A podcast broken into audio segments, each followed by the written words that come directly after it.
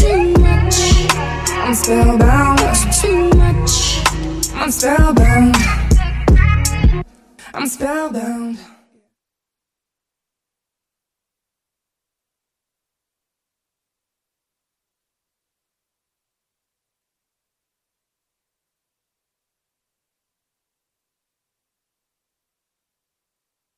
14 au 24 novembre se tient l'un des plus importants festivals de films documentaires en Amérique du Nord. Les rencontres internationales du documentaire de Montréal, RIDM.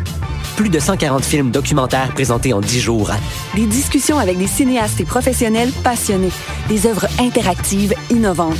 Des soirées de musique émergente et plus encore à la Cinémathèque québécoise. Cet automne, on sera là où toutes les histoires se rencontrent. Et, vous? Consultez la programmation sur rdm.ca. Eh, j'ai un plan pour voir et écouter des shows gratuitement toutes les semaines.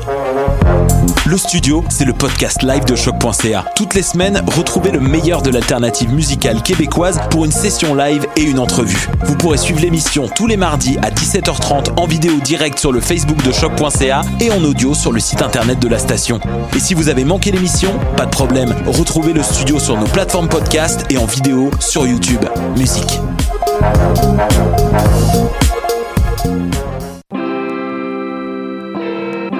Polypop, c'est ta référence ukamienne en matière de hip-hop, RB, funk house et tout ce qu'il y a autour. Chaque semaine, découvre nouveautés, classiques, entrevues et événements avec moi-même DJ White Sox, ton animateur pour deux heures de bombes sonores. Les apatrides anonymes, c'est Mathieu, Marie-Ève et Simon qui sont avec vous pour discuter immigration, paranoïa sécuritaire et racisme, des actualités locales et internationales, des capsules humoristiques et des coups de gueule, des invités, des reportages, des grands dossiers, un agenda antiraciste et même une minute coloniale. Les apatrides anonymes sur choc.ca, c'est votre antidote contre les discours populistes et la montée de la droite identitaire.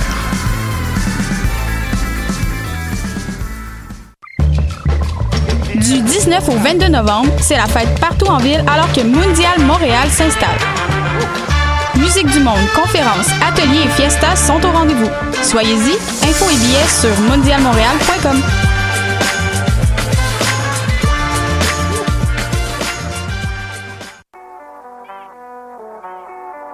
What a day?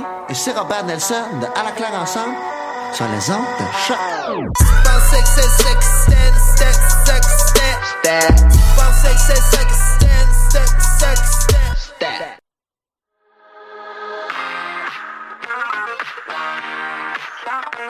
Vous avez passé trop de temps à fouiller sur Disney+, restez à l'écoute, on est là pour vous faire un recap.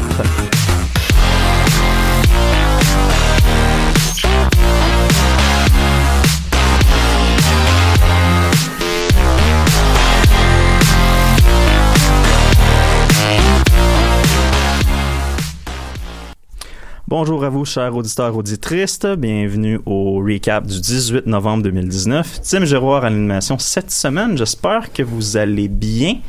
Vous savez, on a souvent dit au recap que l'actualité prenait jamais de vacances. Ben, il y a toujours pas de vacances en vue. Oh non. On va tout y aller en manchette avec Louis. Un autre pays est le théâtre de manifestations, la République tchèque. Oui, exactement. On va bientôt plonger dans le pourquoi et l'histoire des manifestations en République tchèque. Excellent. Et on a Laurence en culture. Ça va être le retour du Millimélo cette semaine. Ben enfin, je sais que c'était demandé par tout le monde. Fait que fallait bien que je ramène ça pour le nom du public et de vous, mes chers compatriotes. Super. Ben, et puis pour compléter l'émission cette semaine, on a aussi Nicolas qui va nous parler de sport et notre segment économie. Mais avant tout ça, on va commencer avec le segment politique. Président. I have a dream. Order! Au Canada. Order! Monsieur le députant. Politique.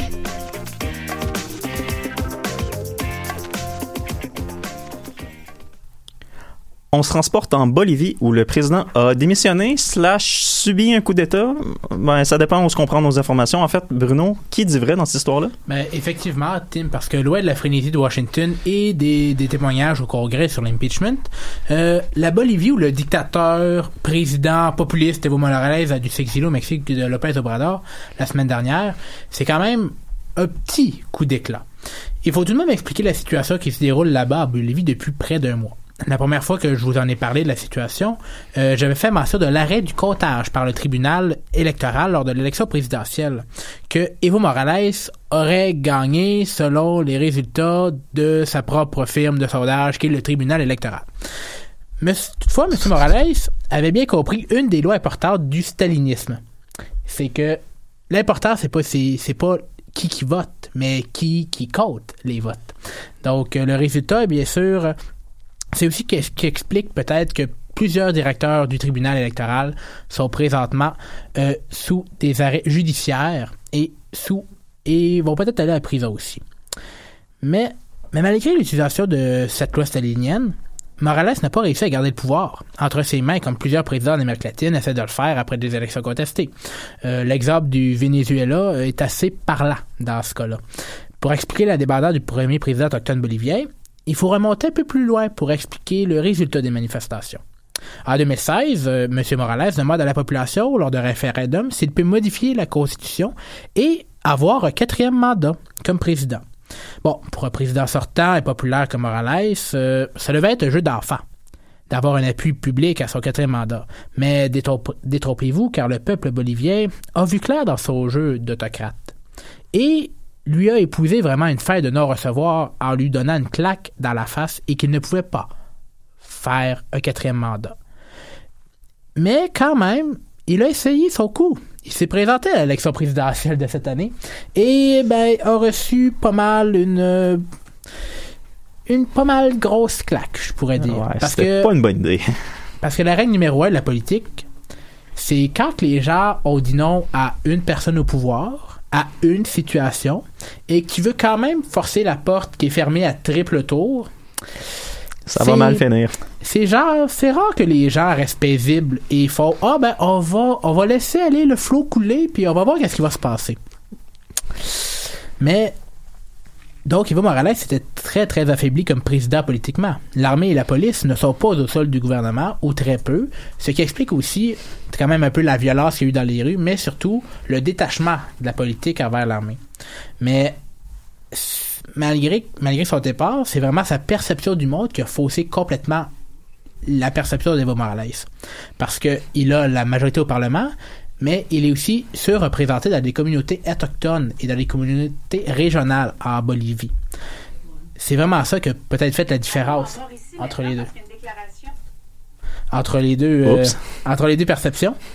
Même si les forces de l'ordre, dans les derniers jours, ont eu des démêlés euh, avec des partisans des Marlais. Mais l'important, c'est surtout que le prochain président bolivien, qui doit se faire élire dans les 90 prochains jours selon la loi électorale, va avoir beaucoup de pain sur la planche parce qu'il devrait représenter l'élite économique latino-américaine qui, en fait, a fait revirer pas mal de gouvernements partout en Amérique latine dans les dernières années, au Brésil, en Argentine et dans d'autres pays aussi au Chili.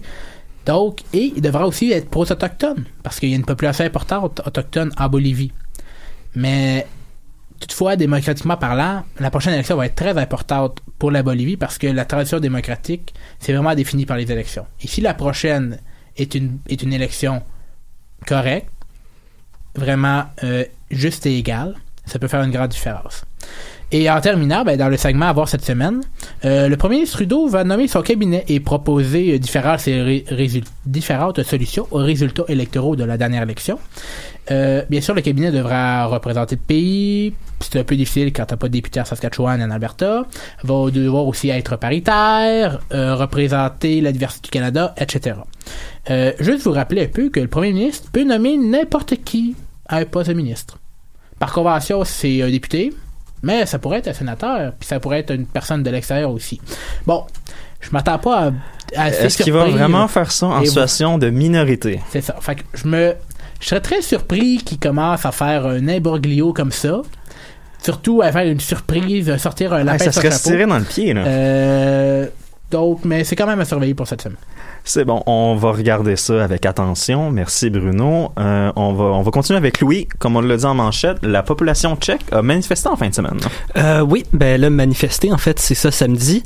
Et ben dans le fond ça pose pose la question qu'est-ce que j'obtiens quand je mélange un pays libéré du rideau de fer 30 ans plus tôt et un premier ministre milliardaire accusé de corruption? Eh bien Ouais. eh bien, ça te donne une manifestation de 200 000 personnes dans les rues de Prague samedi passé. Et avant de rentrer dans les, manifestations en tant que telles, faudrait peut-être faire un petit tour dans le passé de la République tchèque. Donc, avec la tombée du mur de Berlin, les pays sous le joug de l'URSS se sont rapidement convertis vers la diplomatie à l'occidentale.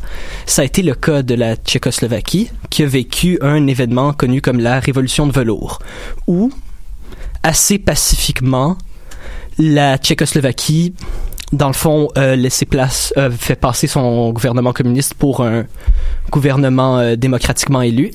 Et encore une fois, avec quelque chose qu'on appelle le divorce de velours, s'est séparé sans trop de violence en deux pays, la République tchèque et la, et la Slovaquie. Il s'agit quand même d'un pays dans, laquelle, dans lequel plusieurs personnes se souviennent d'une époque sans beaucoup de démocratie où, avec les manifestations, on a pu voir du changement. Et 30 ans plus tard, ben, les choses recommencent à brasser. Surtout avec la présence d'Andrzej Babis, le premier ministre milliardaire, accusé d'avoir détourné des fonds de l'Union européenne. Et, ben, le cas de M. Babis est assez spécial. Ayant commencé comme euh, le PDG de la compagnie Agrofer, un énorme conglomérat tchèque, Babis a accumulé une fortune d'à peu près 4 milliards de dollars. Et comme un autre euh, personnage orange que l'on ne nommera pas, euh, Babis s'est lancé en politique et est devenu le premier ministre en 2017. Il a ensuite pris la décision aucunement suspecte de laisser le contrôle de sa compagnie à sa famille. Et en tant que politicien, Andrzej Babis n'a pas eu une carrière particulièrement impressionnante. Par contre, euh, en tant que gangster probable, M. Babis a de leçons à prendre de personne. Pour faire une courte liste des accusations qui ont pesé sur son mandat, Coopération avec la police secrète communiste, fraude de 2 millions de dollars, faux kidnapping, pot de vin, conflit d'intérêts, intimidation, contrôle de l'information et commentaires indiscrets sur des camps de concentration. C'est quand même un joli portrait. Là. Ah oui, Mais ça- Trump a l'air quand même d'une personne respectable. C'est quand même pas si pire. Oh, holy This is not a shit. good sign. C'est.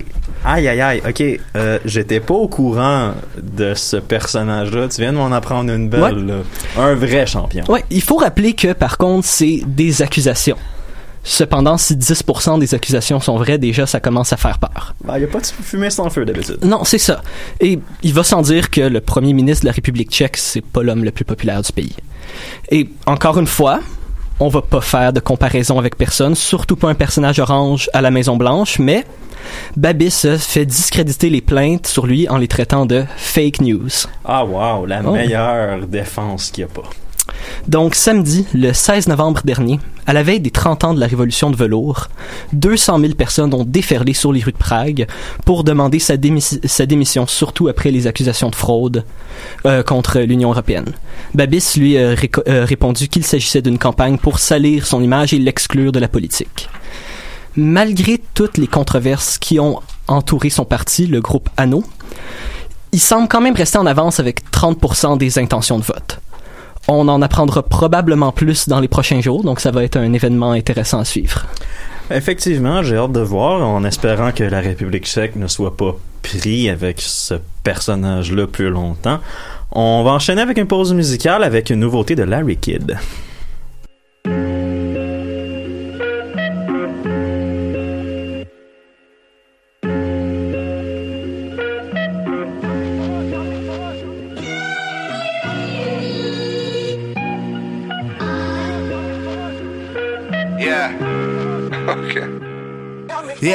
La Kid est back by unpopular demand. Je serai pas là aujourd'hui puis je serai pas plus là demain. Qu'en est-il de mon ego? Ah, ça j'en ai plein. That's even bigger than a rock on my ring. Ah, notre rapport à l'argent damn, est que c'est malsain? Better get your zeros up, bro, sinon t'es lame. Où c'est que t'as acheté ton linge, pas au H&M? Motherfuck that Corolla, pull up to the tank, whoa. Mon petit pat n'est pas un nouveau riche. But hey, buying a coupe is on my to-do list. SS qu'à chaque soir tu manges au bouillon bill. You fuck no, your money shorter than a newborn dick. C'est ça mon lifestyle, and I put it on blast. Heureusement, j'ai jamais eu à enfiler un masque. Je toujours le premier à crier que j'en veux plus de cash. Mais si ça vient avec des problèmes, je le retourne sur la I'm a fair one.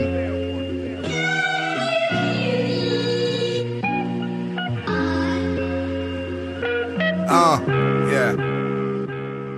yeah. Exposé à l'argent depuis le plus jeune âge. La réussite, on nous l'enfant jusque dans l'œsophage. What a life, mon petit patinet quand tu viens de rien. Travaille les soirs et fin de semaine, le même jour over and again. Puis là, tu voudrais flex sur le gramme. Comme tes amis du secondaire, Une mauvaise nouvelle quand tu check tes messages. Un autre échec, bounce and check, etc. Oh well, arrête de te comparer. T'as beau avoir un fucking gros compte en si tu négliges les autres, t'as l'air comparé. Que tu prennes le métro, tu sois un pouce bench. Oublie jamais que la vraie richesse, elle est dans tous ceux que t'aimes. C'est ça mon lifestyle, and I put it on blast. Heureusement, j'ai jamais eu à enfiler un masque. Je suis toujours le premier à crier que j'en veux plus de cash. Mais si ça vient avec des problèmes, je le retourne sur la table. I'm a fair one. Juste égal. One thing, don't get money is all I know. yeah. Oh, pas de pitié pour ces petits rappeurs qui chantent la pomme à l'Oxanac. Le fruit défendu tombe jamais loin de l'arbre. Oh, je te punch en plein en face avec une liasse de 500 piastres. If this is coke and rap, je me fais prendre la main dans le sac. Pas de pitié pour ces petits agents de la STM qui prennent plaisir de se mettre à quatre pour tabasser un SDF. Tragedy God is back et ça pour rester vrai pour faire gronder le canon les fusils sacrés de Bethlehem. Use a bitch boy, me 360 with the wrist boy, we we playing with the big toys. J'essaie d'avoir un peu de fucking plaisir dans ma vie, partager le peu que j'ai avec n'importe quel sans-abri. Yeah, and I put it on blast. Heureusement, j'ai jamais eu à enfiler un masque. Je suis toujours le premier à crier que j'en veux plus de cash. Si ça vient avec des problèmes, ben je le retourne sous la table, c'est la fin. Signing out. Au revoir.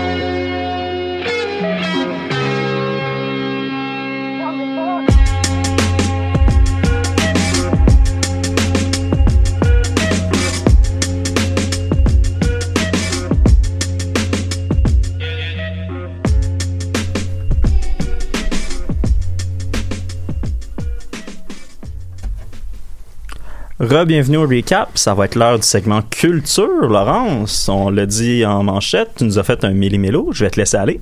Ben oui, absolument. Je vous souhaite un excellent bonsoir, euh, chers compatriotes. Bien heureuse d'être une fois de plus euh, parmi vous. Euh, on est rendu tellement proche qu'on dirait que je vous ai côtoyé toute la fin de semaine. Wink, wink. Mais ici, après un solide week-end de conférences et de traversées dangereuses sur des pentes glacées, après une animation tout feu tout flamme la semaine dernière et une chronique des plus palpitantes la semaine d'avant, je reprends ma place à la tête du segment Méli Mélo, cet incontournable rendez-vous culturel du recap. Plus on est de fous, plus on lit. Toss-toi de là, ma tante Laurence est en place. J'ai ainsi choisi de dépoussiérer ma chronique euh, Méli. Ça faisait quand même longtemps qu'on l'avait pas eu. Mais en fait, faut peut-être penser que c'était c'était peut-être un mauvais choix parce que un certain élu de Saint-Barnabé, euh, selon lui, les femmes menstruées ne peuvent pas prendre de décisions éclairées. Oh, wait, what? Mais bref, hein? Fait qu'après une, attente interminable, je sens que les auditeurs sont prêts à mon retour, alors je vous bichonne. Chers amis, je vous gâte, je vous pomponne, je vous propose un délicat massage des tympans avec ma douce voix pour vous raconter les actualités culturelles des dernières semaines. Débutons, fiefé collaborateur. Tout d'abord, entamons ce segment avec une plongée dans le monde de la littérature. Sachez que Montréal n'a certainement pas tourné la page sur le Salon du Livre qui entame une 42e édition ce mercredi 20 novembre.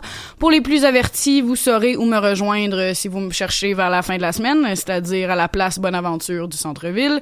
Voyez mon sourire, chers auditeurs, dans la petite caméra du studio alors que je m'imagine farfouiller dans les tablettes débordantes de livres, feuilleter les ouvrages fraîchement imprimés placés de manière ordonnée sur les tables, sniffer les albums graphiques, m'émouvoir devant Fanny Britt et renacler devant Jean-Paul Daou, et éviter de justesse les grappes de marmots surexcités qui envahissent, envahissent les couloirs étroits.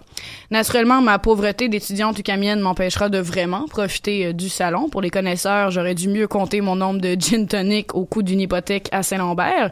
Cependant, j'invite nos auditeurs et mes collègues autour de la table à visiter, à visiter pardon, la place Bonaventure du 20 au 25 novembre afin d'apprendre à délaisser vos appareils électroniques et développer votre vocabulaire au-delà de l'expression « OK, boomer ».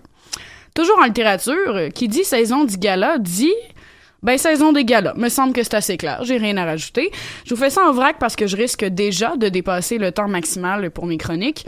Le plus prestigieux des prix littéraires du monde francophone, a.k.a. le Goncourt, a été remis à l'écrivain français Jean-Paul Dubois pour son roman Tous les hommes n'habitent pas le monde de la même façon. Il a par ailleurs été félicité par l'homme de culture français et sexiste assumé Bernard Pivot, comme quoi Jean-Paul Dubois plaît autant à Pivot que les petites Suédoises de sa génération. Quant au concours des étudiants, il a été remis à la romancière Karine Tuile pour son ouvrage Les choses humaines, un fantastique roman qui raconte le procès pour viol d'Alexandre, un jeune homme issu d'une famille euh, sous les projecteurs, dont le père est un journaliste vedette de la télé et sa mère, une écrivaine féministe.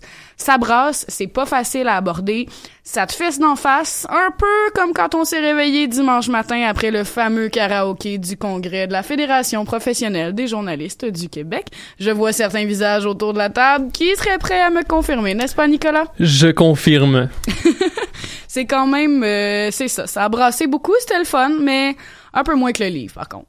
Le prix des cinq continents de la francophonie a quant à lui été décerné à l'écrivain québécois Gilles Jobidon pour son roman Le tranquille affligé. C'est quand même un prix accompagné d'une dotation de 10 000 euros et d'un accompagnement promotionnel pendant toute une année. Me semble que c'est beaucoup de ginto, ça, mes amis, même pour le manoir Saint-Sauveur. À noter que Gilles Jobidon a par ailleurs obtenu plus tôt cette année le prix Arlette Cousture pour Le tranquille affligé. Finalement, une jolie nouvelle en littérature près de chez nous, des membres de la famille de la défunte autrice québécoise Nelly Arcan ont fait don de 25 000 dollars à la Fondation de l'UQAM afin de créer un prix destiné à encourager les étudiants en création littéraire. Nelly Arcan a étudié à l'UQAM en création littéraire, bien évidemment, avant de publier quatre romans et un livre pour enfants. Un recueil de ses essais est paru après son décès. Je trouve personnellement qu'il s'agit d'un très beau geste de la part de la famille de l'autrice et je suis très heureuse de savoir que son héritage perdurera au sein de l'université. Maintenant, euh, je vous parlerai de radio, ce qui me semble tout à fait à propos vu que nous sommes nous-mêmes dans un studio. Si vous trouvez qu'il y avait beaucoup de haut dans cette phrase, sachez que c'était voulu. C'était pour faire écho au lancement de la nouvelle application audio de Radio-Canada, lancée un petit peu plus tôt ce mois-ci.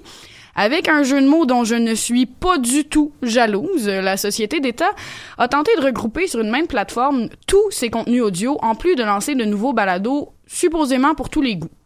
Si je peux me permettre quelques commentaires, et je me permets, bien sûr, l'application, euh, en plus d'être dotée d'un nom que même l'humoriste Philippe Audrey, la rue Saint-Jacques, regarde d'un drôle d'air, Audio compile les mêmes problèmes que son prédécesseur, c'est-à-dire que le téléchargement de balado, de balado pardon, est tout aussi problématique, inégal et fâchant.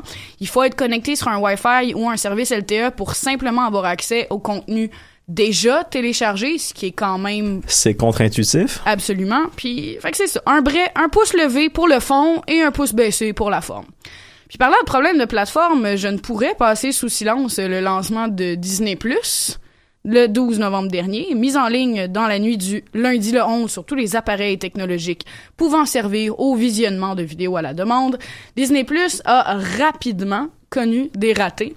L'organisation a expliqué que la demande des consommateurs a dépassé les attentes bouhou, alors que ces derniers se plaignaient, se plaignaient pardon, de la lenteur du service technique.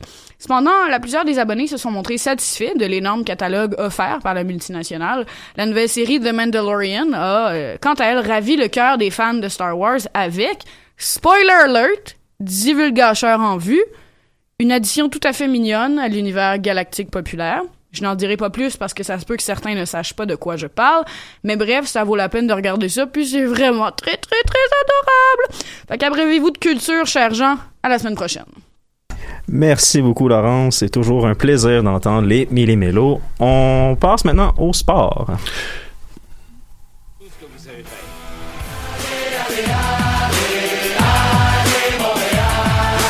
Le tir et le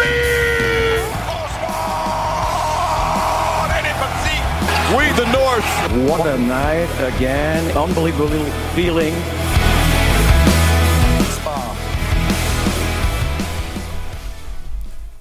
Nicolas, tandis que l'Impact présentait son nouveau coach, le Canadien vient d'annoncer la perte de deux joueurs assez importants. Oui, en effet, Tim, les attaquants du Canadien Paul Byron et Jonathan Drouin rateront plusieurs semaines d'activité. Drouin s'est fait opérer au poignet aujourd'hui alors que ce sera le tour de Byron demain avec une opération au genou. Les deux joueurs se sont blessés vendredi dernier face aux Capitals de Washington. Et dans les dernières heures, l'agent de Jonathan Drouin, Alan Walsh, a annoncé que l'attaquant québécois allait revenir seulement à la mi-janvier. Donc c'est une lourde perte pour le Canadien. Faut dire que Jonathan Drouin connaissait un très bon début de saison comparativement là, à la fin de la, de la dernière année où ça avait été très difficile. Parlant des Capitals, le Canadien affrontait Alex Ovechkin et ses coéquipiers vendredi soir. L'équipe montréalaise l'a emporté par la marque de 5 à 2 et Thomas Tatar a récolté un but et trois passes dans la victoire. Samedi, le tricolore s'est avéré vaincu en prolongation par les Devils du New Jersey par la marque de 4 à 3. Alors qu'il restait moins d'une minute à faire en troisième avec une égalité de 3 à 3, Philippe Dano, qui croyait avoir donné l'avance aux siens, ben, s'est vu refuser un but. C'est finalement Kyle Palmieri qui a mis fin à la rencontre en début de supplémentaire. Dans le match, le jeune défenseur Kyle Fleury a obtenu son premier but dans la Ligue nationale de hockey. Et un beau but en plus. Un très beau but, oui, oui. Ça va avoir pris moins de temps que notre cher ami Victor Mété. Ben, écoute, tant que au moins le Mété est parti pour de bon. Ah, il est parti pour de bon. Trois buts, trois passes, si je me trompe pas, depuis le début de la saison. Ça, ça, ça s'enligne pour être euh, une bonne année pour lui. Mention spéciale à Nick Suzuki, qui connaît un bon début de saison, lui aussi, avec 5 buts et 4 passes en 20 rencontres. Le jeune joueur de 20 ans a été promu au centre du deuxième trio dans la rencontre samedi face aux Devils du New Jersey. Parlant des, Devils, ben, ils ont soumis le gardien de but Corey Schneider au balotage ce midi. Sa fiche de quatre défaites et d'une défaite en temps supplémentaire ne reflète pas son salaire de 6 millions de dollars par saison. L'équipe a rappelé le gardien Louis Domingue de la Ligue américaine. Ouais, ça fait mal. ouais. Au temple de la renommée, l'ancien joueur et capitaine du Canadien de Montréal, Guy Carbonneau, sera introduit au temple de la renommée du hockey lundi soir. En plus de Carbonneau, Vaclav Nedomansky, Haley Wickenheiser et Sergei Zubov seront intronisés dans la catégorie des joueurs. Jim Rutherford et Jerry York seront quant à eux élus dans la catégorie des bâtisseurs. En MLS, euh, maintenant, l'Impact de Montréal a choisi son nouvel entraîneur-chef la semaine dernière. Il s'agit de Thierry Henry, l'un des meilleurs attaquants de l'histoire du soccer. Il a été présenté aux médias ce matin et il est devenu le septième entraîneur-chef de l'histoire de l'Impact depuis l'entrée en MLS de la concession. L'Impact de Montréal s'assure de ses services pour deux ans en plus d'une année d'option pour 2022. Le nouvel entraîneur-chef du 11 montréalais aura peu de temps pour se préparer puisque le camp d'entraînement de l'équipe débute à la mi-janvier. Thierry Henry succède à Rémi Garde qui avait été congédié en août dernier. Entre-temps, Wilmer Cabrera avait occupé le poste d'entraîneur par intérim. La saison dernière, le Français de 42 ans avait dirigé l'As de Monaco lors d'un passage difficile comme première expérience derrière le banc, faut le dire. Et Thierry Henry a pris sa retraite comme joueur de soccer en 2014 après 22 saisons, notamment avec l'Arsenal, le FC Barcelone et les Red Bull de New York. Ouais, on va donner la chance à Thierry Henry parce qu'il n'y avait pas beaucoup d'expérience d'entraîneur. Et l'AS Monaco, la dernière saison, euh, écoute, tu sais, on a, on a souvent ri des équipes de la NFL qui vont vraiment pas bien, là, les Deadskins, les Dolphins et tout ça. Ben, l'AS Monaco, c'est un peu ça en Ligue 1 en France. Ça allait vraiment très très mal. Euh, il y avait beaucoup, beaucoup, beaucoup, beaucoup de blessés. Mais il y a comme deux écoles de pensée. Tu sais, il y en a qui disent, bon, ben, les, des joueurs qui ont été très bons dans, dans, dans, dans l'histoire peuvent donner des bons coachs, mais on regarde Wayne Gretzky, qui est le meilleur joueur de l'histoire de la Ligue nationale de hockey, a été entraîneur avec les Coyotes euh, de Phoenix à l'époque et ça n'a pas été très, très, très euh, fulgurant. Mais tu regardes d'autres entraîneurs. Ben, non, tu regardes aux entraîneurs, on va rester dans le monde du soccer. Pepe Guardiola a été partant pendant à peu près un petit peu moins d'une décennie, je pense, avec le FC Barcelone. Et maintenant, un des meilleurs entraîneurs au monde. A entraîné Barcelone à ses plus grands succès, a entraîné le Bayern Munich à ses plus grands succès, et maintenant amène Manchester City à des hauteurs qu'ils n'ont jamais vues. Comme tu dis, il va falloir laisser la chance à Thierry Henry de faire euh, ses preuves. Exactement. En NFL, maintenant, l'ailier défensif des Browns de Cleveland, Miles Garrett, a été suspendu indéfinitivement par la Ligue nationale de football vendredi après qu'il ait enlevé le casque du carrière des Steelers de Pittsburgh, Mason Rudolph, dans la rencontre de jeudi soir. Ensuite, le joueur des Browns lui a sonné plusieurs coups à la tête. Miles Garrett a annoncé qu'il portera la décision en appel. Si aucune révision n'est effectuée, eh bien, il ratera le reste de la saison, soit six rencontres, et les séries éliminatoires si Cleveland y participe. Ça, c'est minimal et j'ai juste une chose à dire sur, cet- sur cet incident-là. Trash. C'est effectivement assez trash comme, euh, comme geste de la part de Garrett.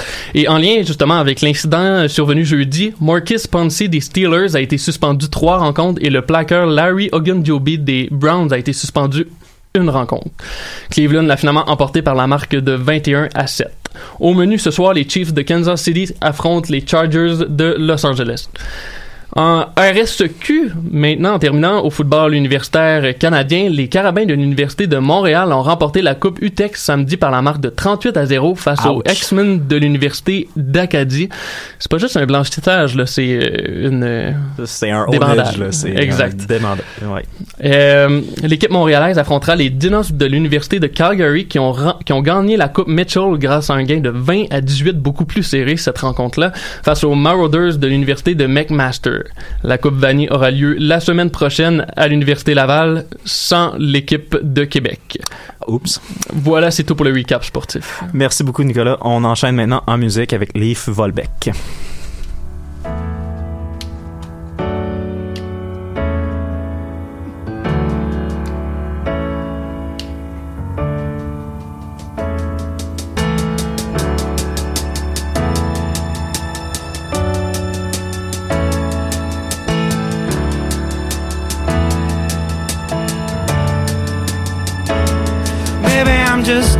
To the wonder. I can feel it coming. Do you hear the night from the river bridge? I hear the thunder.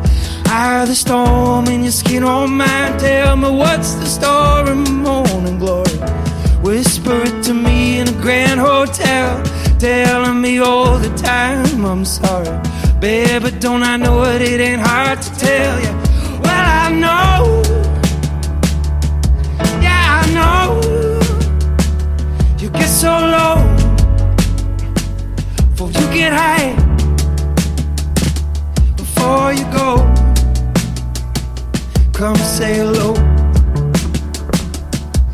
Cause I'm never gonna find a way to say goodbye, goodbye, goodbye, goodbye.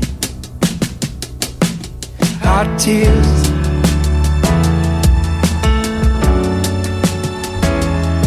hot tears. Lightning evening in the holy highlands, down in the hall, You're struggling what to call.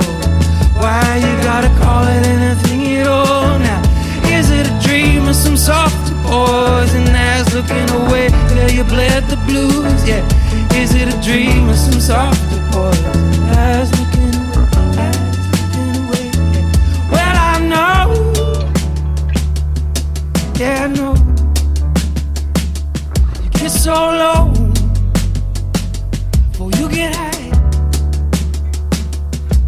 before you go. Come say hello, cause I'm never gonna find a way to say goodbye, goodbye, goodbye, goodbye, goodbye goodbye, goodbye, goodbye, goodbye, hot tears.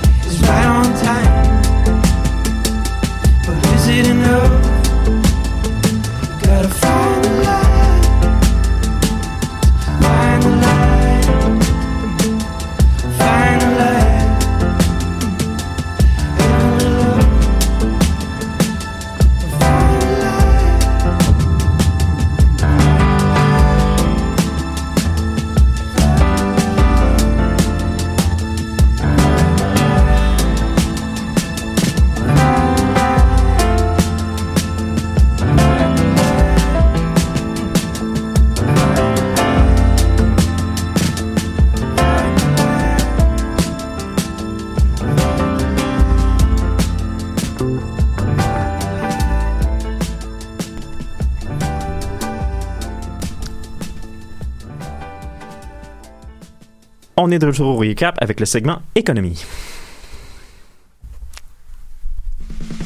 De la coalition Avenir Québec, pas de baisse d'impôts. Billions and billions and... Coût d'intérêt, d'emprunt, de faire de l'argent avec l'argent des autres. De... Pénurie de main-d'œuvre en restauration. 520 millions de dollars. Moi, j'ai intérêt que je veux, c'est le capital. D'urgence pour Capital Média qui est au bord de la faillite. So far, Donald Trump has not made his tax returns or summaries of them public. Économie, en as-tu vraiment besoin?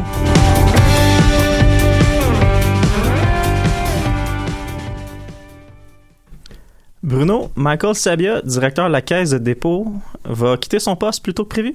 Effectivement, euh, Tim, après presque 11 ans à la tête de la caisse de dépôt et de placement, Michael Sabia qui est arrivé vraiment en pleine crise des papiers commerciaux euh, à la caisse et qui ont vu surtout les résultats de la caisse euh, de tous les employés euh, les employés provinciaux du Québec plomber véritablement, a annoncé son départ lundi dernier pour le début février. Et le prochain emploi de M. Sabia sera à Toronto, il sera quand même un bon poste où il sera euh, où il sera euh, bien sûr professeur et directeur de la Monk School of Global Affairs and Public Policy Ah, à quand même. l'université de Toronto. Donc c'est pas c'est pas un petit poste hein. C'est- assez prestigieux comme emploi. Effectivement. Euh, la question que tout le monde se pose, par contre, c'est pourquoi partir si tôt? Parce que présentement tout va bien, mais on peut se douter d'une chose, par contre, c'est que... Le REM. Oui, il y a le REM, mais c'est aussi que le gouvernement Legault a peut-être trouvé son homme pour le remplacer. Oh. Parce que M. Sabia se serait sûrement trouvé un poste n'importe où et à n'importe quel moment. C'est donc que le remplaçant potentiel a été approché par le gouvernement Legault où il y, où il y a un nom dans la tête. Deux candidats potentiels, toutefois, ont refusé cette semaine euh, formellement la nomination à la tête de la Caisse de dépôt. Il s'agit de Sophie euh, Brochy, présidente d'Énergir, qui part de son poste à la fin de l'année, et de Louis euh, Vachon, président de la Banque nationale.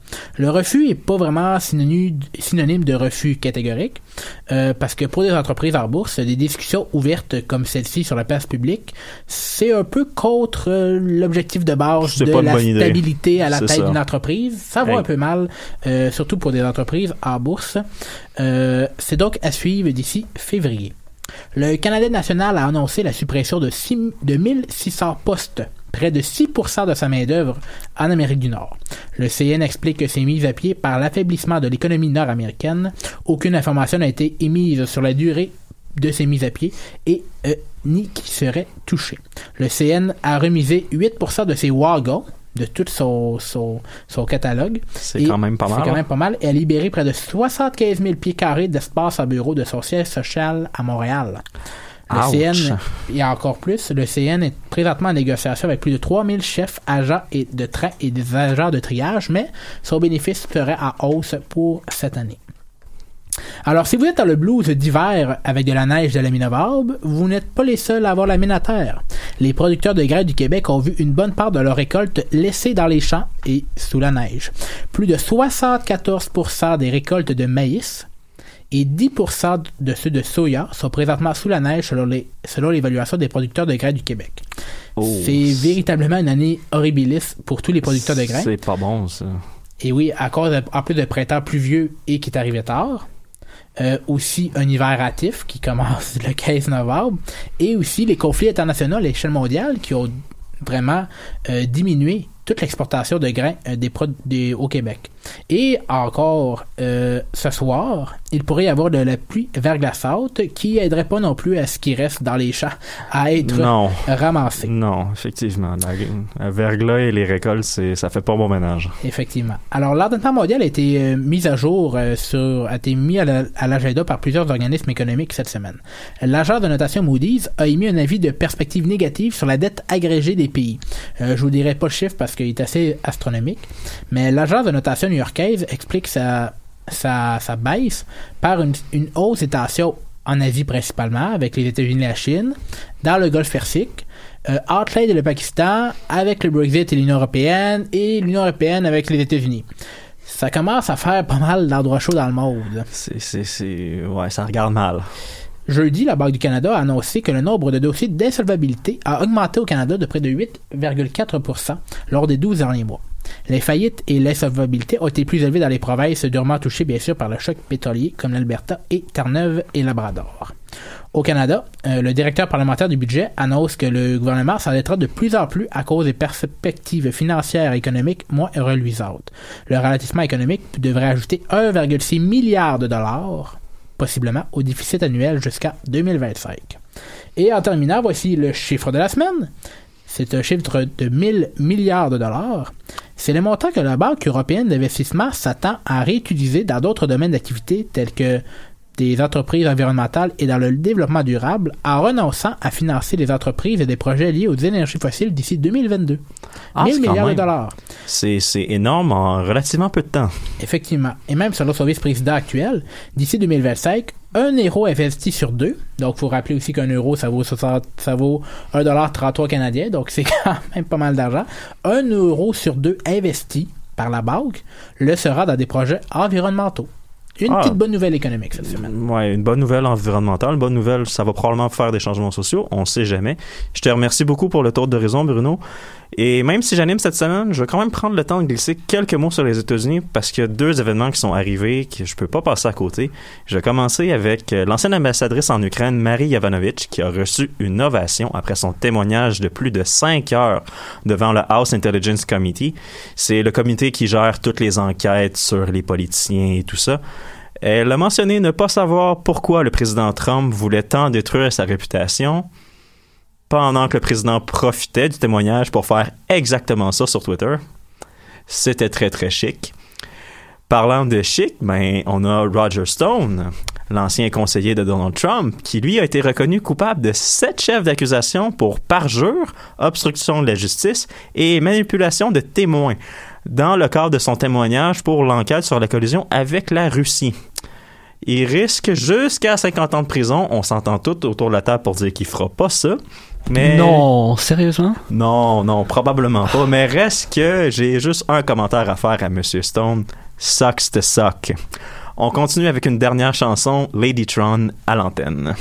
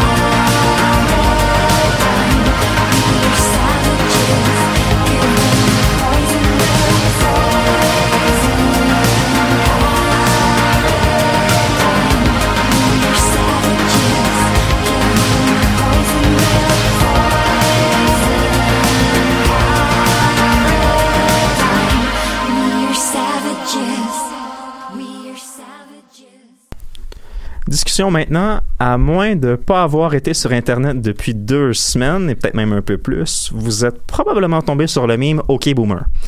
Le meme part du sentiment d'exaspération envers les gens qui veulent pas changer soit l'état des choses, que ce soit au niveau social ou climatique, et qui utilisent une rhétorique boiteuse et peu recherchée.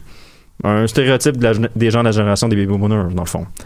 Hum, La question que je pose aujourd'hui, c'est est-ce que le meme a atteint son objectif? S'il y en avait un? Pitchez-vous pas tout en même Ouais, temps. non, c'est ça. Je pense hein? que Louis veut commencer, mais Ouais. c'est Il y a eu tentatif. comme un 15 Je te laisse le micro, secondes. Ouais, ouf. C'est Hey, tough de trop- commencer C'est trop recherché comme question. Non, c'est vrai comme nous lancer sur quelque chose de plus simple. Je Moi, pensais j'ai qu'on allait rire un peu. une excellente question. Mais Louis, t'avais l'air prêt à partir? Ben, j'avais pas vraiment grand chose à dire. Tu sais, généralement, l'humour mime a rarement un objectif en tant que tel. C'est vrai que ça montre d'une certaine façon que des fois, les, la génération des baby boomers est, est- tu sais, où les, les- les générations plus vieilles auront des fois tendance à pas nécessairement écouter et à pas, tu sais, à prendre des choses trop intenses, qui est quand même vrai que le mime a un peu montré ça, mais est-ce qu'il y avait un objectif à part juste rire des baby boomers? Ouais, ok.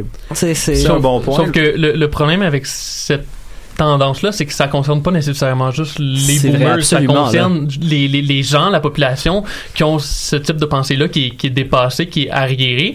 Puis je lis par exemple des, des, des commentaires sur des pu- publications Facebook, puis la personne est comme je me sens visé, est-ce que est-ce que c'est normal? Ben si tu te sens visé, c'est peut-être parce que justement mais là. c'est Ouais. c'est ça exactement. Laurence, t'allais dire? Ben oui, mais comme d'habitude, euh, vous savez mon amour euh, pour les mimes et pour la recherche euh, de tout ce qui a trait à la mémétique. Mais donc, faut quand même pas oublier, comme Louis le dit, que c'est parti d'un mime. Et parfois, il faudrait expliquer aux gens qui ne sont pas nécessairement euh, férus de ces contenus Internet en quoi consiste un mime. Un mime, c'est un contenu viral qui se retrouve donc sur le web, soit par image, soit par vidéo, soit par une phrase qui est très souvent, surtout depuis 2015-2016, à teneur ironique. C'est quelque chose qui est éphémère et qui est pas fait pour nécessairement s'attaquer à un groupe en particulier, même quand c'est ça qu'on dit. Et un mime, je le répète, c'est souvent ironique. Ce n'est pas quelque chose qu'on peut comparer aux mots de cinq lettres dont on a souvent affublé les personnes noires. Ce Ah, n'est pas ouais, comparable. Ouais, Ce n'est pas une insulte frontale, c'est pas qu'on te dit que tu vaux rien, que ton opinion ne sert à rien. C'est une réplique satirique destinée à des gens qui traitent souvent les plus jeunes comme des moins que rien. Il faut quand même se rappeler que le truc est né sur TikTok, quand même, donc un outil expressément fait pour les jeunes, on va se dire, Ouais, pas pour la qui génération qui a de la, qui a de la difficulté à ouvrir YouTube. Là. Non, non, non. En fait, tu sais, on parle même plus des milléniaux, là. On parle des Z et en Ah ouais, descendant. C'est la. Gen Z. Il y a, y a rien en de plus Gen Z que ça. Fait après ça, c'est né sur TikTok, ça a été viralisé sur TikTok, surtout au moment où en fait c'est parti d'une vidéo où il y a un, un sexagénaire qui déclare que les jeunes refusent de grandir, puis qu'on est tous comme retardés à ce niveau-là parce qu'on a le syndrome du Peter Pan, puis il y a comme un millier de personnes qui ont juste répondu OK boomer. C'est là que ça a pris de l'ampleur parce que ben, à un moment donné, ça suffit, là, le clivage entre les, entre les générations, mais à un moment donné, il peut pas attaquer tout le Ben, monde tout ça, le temps. ça, ça- ça suffit le clivage entre les générations, mais maintenant, c'est à force de te faire dire que tu vaux rien, ben tu vas répondre OK, c'est beau, je vaux rien, ben, je vais Ben, aller faire mes propres Mais affaires. Il y a- il y a toujours eu un clivage entre chaque grosse génération. C'est normal, ça fait partie de la chose. Et le tout s'accélère à cause des avancées technologiques. Ça se, ça se- Comment est-ce que je pourrais dire ça? C'est une croissance exceptionnelle des grands creux entre chaque génération, dont la durée se raccourcit, qui plus est. Fait que c'est sûr que ça fait en pleine face. Mais moment donné, il faut pas le prendre comme si je venais d'insulter ta mère, là. Non, Hum, effectivement. Au pire, c'est juste drôle, puis reconnais, Carole, que quand tu t'adresses à une caissière de 16 ans qui refuse de te donner tes cigarettes, OK, boomer. Ouais, c'est ça. Ben, je pense que c'est justement ça qui a fait que le meme a tellement gagné en ampleur. Le fait que des gens ont tellement réagi fortement à deux mots comme à deux mots, ok boomer. Le fait que plein de gens se sont sentis visés. Ça fait, ça dans le fond, d'une certaine façon, donné encore plus d'humour au, au meme parce que qu'est-ce qu'on répond aux gens qui sont trop fâchés contre le hockey boomer? Exactement. Ok, boomer. Ouais, c'est ça. Tu sais, c'est naturellement. temps, Oh, ouais, vas-y. Je trouve que le, le, le, le clivage que Laurence parlait t'sais, a toujours été présent. là. Je pense que t'es même au 17e siècle, au 18e siècle, ben, les adultes voyaient les enfants comme ah ils vivront jamais comme j'ai vécu puis etc je pense que c'est quand même quelque chose qui est assez est assez pressant dans l'histoire de l'humanité Ces sales jeunes avec leurs usines, ils, comprendront jamais c'est quoi travailler dans une ferme. et voilà puis l'autre niveau aussi je pense que il y a quand même une distinction à faire entre un groupe homogène puis les personnes qui font partie de ce groupe là parce que tu sais chaque génération tu sais il y a des années là, on délimite les générations par des années mais il y a toujours des gens dans les générations qui sont pas dans le groupe. Ah, qui sont effectivement. à l'extérieur. Fait qu'à un certain point, autant, autant que ça peut parler à des, à des gens qui sont nés après les boomers, ce, ce meme-là, autant que ça peut parler Ouais, aux ben, boomers, en autant que fait- ça peut parler aux ben, gens en fait- avant. Donc, à un Ouais. certain point, puis ces clivages-là, t'sais, ça fait aussi un effet. là. C'est qui qui va aller voter? Ça va être les boomers. C'est qui qui va, qui va mettre la pression sur des gouvernements pour agir sur, des sur certains éléments? C'est des boomers. La CAQ, c'est un parti de quoi? De boomers. Le Parti conservateur a gagné le vote populaire? C'est qui qui a le plus voté? Les boomers. Fait construire encore ce clivage-là aide à rien la construction de changements que les jeunes qui montent veulent vraiment apporter. Les milléniaux sont, euh, la, la frange de la population qui est la plus populeuse dans le monde. Mais si tu n'exprimes pas ta voix, tu peux faire des mimes autant que tu veux, mais ça fera rien. Absolument, mais quand Mhm. même, moi je trouve qu'il y, a des- il y a des gens qui poussent un peu trop la chose, surtout par rapport à ce phénomène-là. Puis Je trouve que c'est un peu large de parler de phénomène OK boomer.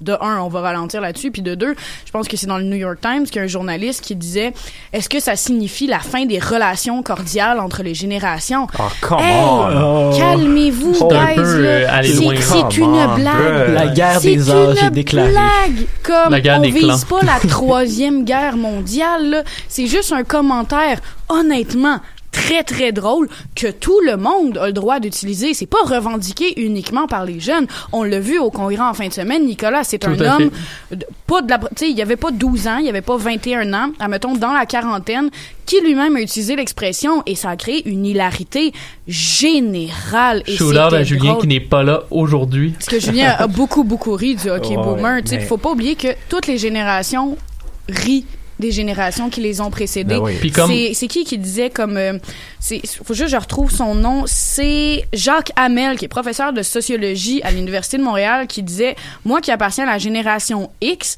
notre génération s'était ralliée à une publicité d'auto qui disait « Tasse-toi, mon oncle ». Ben, c'est ça. Moi, ça ressemble beaucoup C'est au hockey boomer. exactement la même affaire. Puis c'est parce que le hockey boomer, pour moi, pourquoi il a gagné de l'importance, c'est que c'est... En fait, c'est qui il vise aussi, c'est pas une question de génération au niveau de l'âge.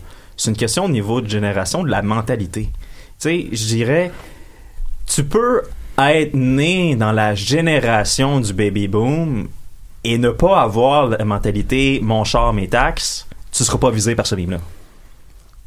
Peu importe l'âge que tu as, si tu as la mentalité qui vient avec, tu vas te sentir visé, puis c'est là que tu vas peut-être te sentir mal, puis si tu te sens attaqué, ben, ben je vais répéter qu'est-ce que j'ai dit à Roger Stone, sucks to suck, là, mané, euh, allume. Tantôt, Laurence, tu parlais d'un journaliste qui avait fait un article dans le New York Times puis qui parlait est-ce que c'est c'est la fin du, du d'un d'un lien peut-être entre les les, différents- exactement. Mais on, on, on le parlait c'est c'est un mime puis on en parlait juste avant l'émission. Les mimes durent rarement plus qu'une ou deux semaines. Dans les dernières années C'est- les mimes durent quelques jours. C'est ça, honnêtement, là, tu sais, là, c'est la, c'est une vague, là, c'est un des plus gros de l'année, là, OK Boomer, là, si je me trompe pas, là. Mais pour être Oh oui. franc, si on s'en rappelle encore à Noël, c'est un exploit. Moi, je risque de le sortir en Noël. autour de la table le Ah, tu sais, pour 24-25 créer un très bon malaise autour de la dinde puis des atokas, là. OK, boomer. Mhm. Euh, oui, Laurence, je, je te souhaite bonne chance. Si tu fais ça, tu vas passer un très beau Noël. Je te souhaite bonne chance. Ah, c'est Ben, surtout, faudra, faudra l'expliquer à grand-maman aussi, ce qui va déjà être beaucoup de job. Faudrait expliquer à grand-maman qu'est-ce que OK Boomer et le mime et Internet, là, ça commence à aller loin un C'est peu vrai dans qu'après, quand t'es l'explication. rendu à expliquer Google, là, Oh oui. Ah, fucked. euh, ouais, écoute, je pense qu'on on va conclure l'émission là-dessus. Euh, ça nous a fait plaisir d'entrer en nombre pour vous cette semaine. On va voir la semaine prochaine avec un autre recap, même heure, même poste.